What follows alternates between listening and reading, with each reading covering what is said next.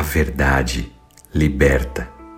Da série Uma Vida com Propósitos, do pastor Rick Warren, a palavra de Deus nos diz no livro de Efésios, capítulo 4, versículos 21 a 24.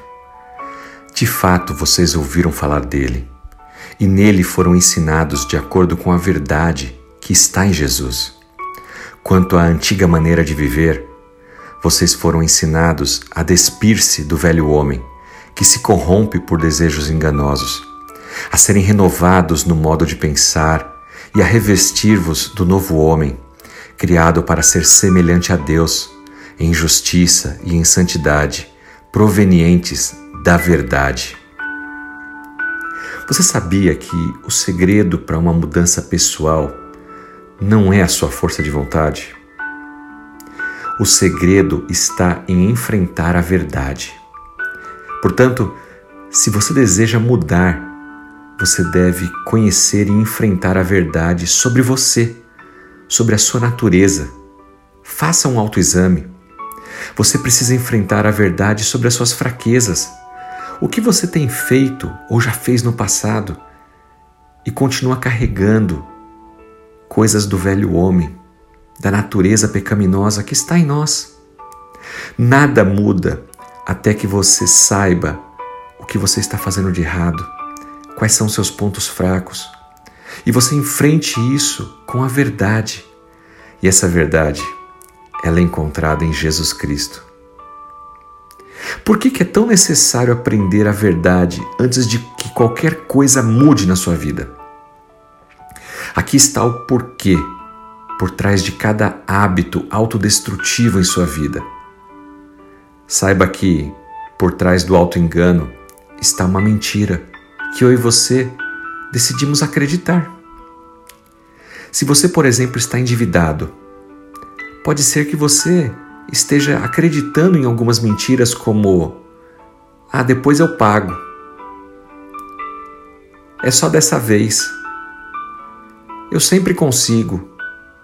Você pode ter superestimado o quanto você iria ganhar acreditando naquela mentira de que você precisava daquele bem, daquele item.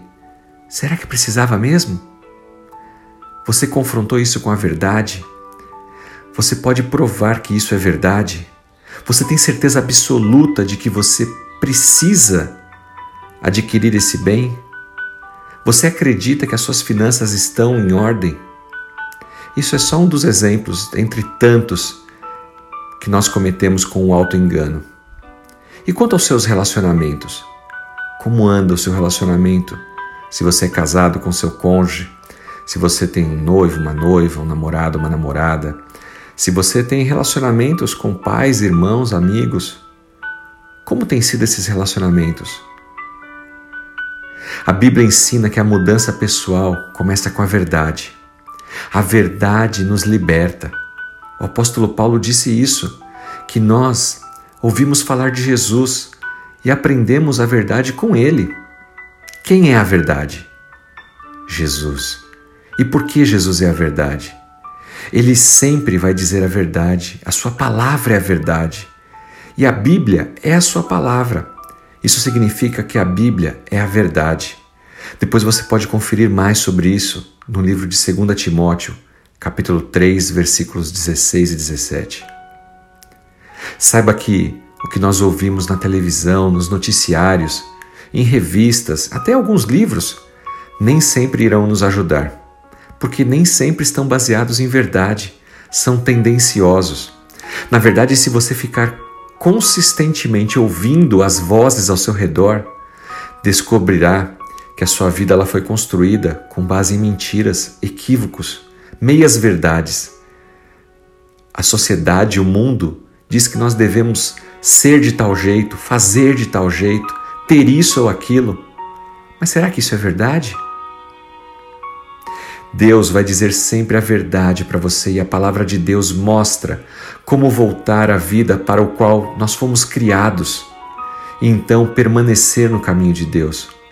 É por isso que é tão importante que você tenha um tempo diário de silêncio, lendo a palavra de Deus, meditando e orando, se você não fizer uma autorreflexão baseado na verdade, que é a palavra de Deus, nada mudará.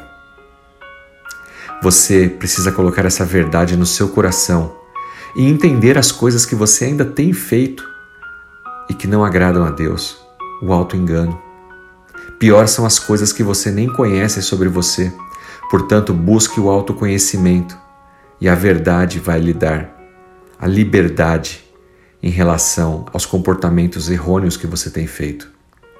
Escolha hoje enfrentar e responder com a verdade então você começará a ver mudanças positivas em sua vida. Que Deus te abençoe, que o Espírito Santo de Deus fale ao seu coração e te oriente, te exorte, mostrando o caminho que deve seguir e as coisas do velho homem que você ainda tem feito, que fique para trás e que você seja nova criatura e tenha uma nova vida em Cristo Jesus. Que Deus te abençoe. Em nome dele, Jesus Cristo. Amém.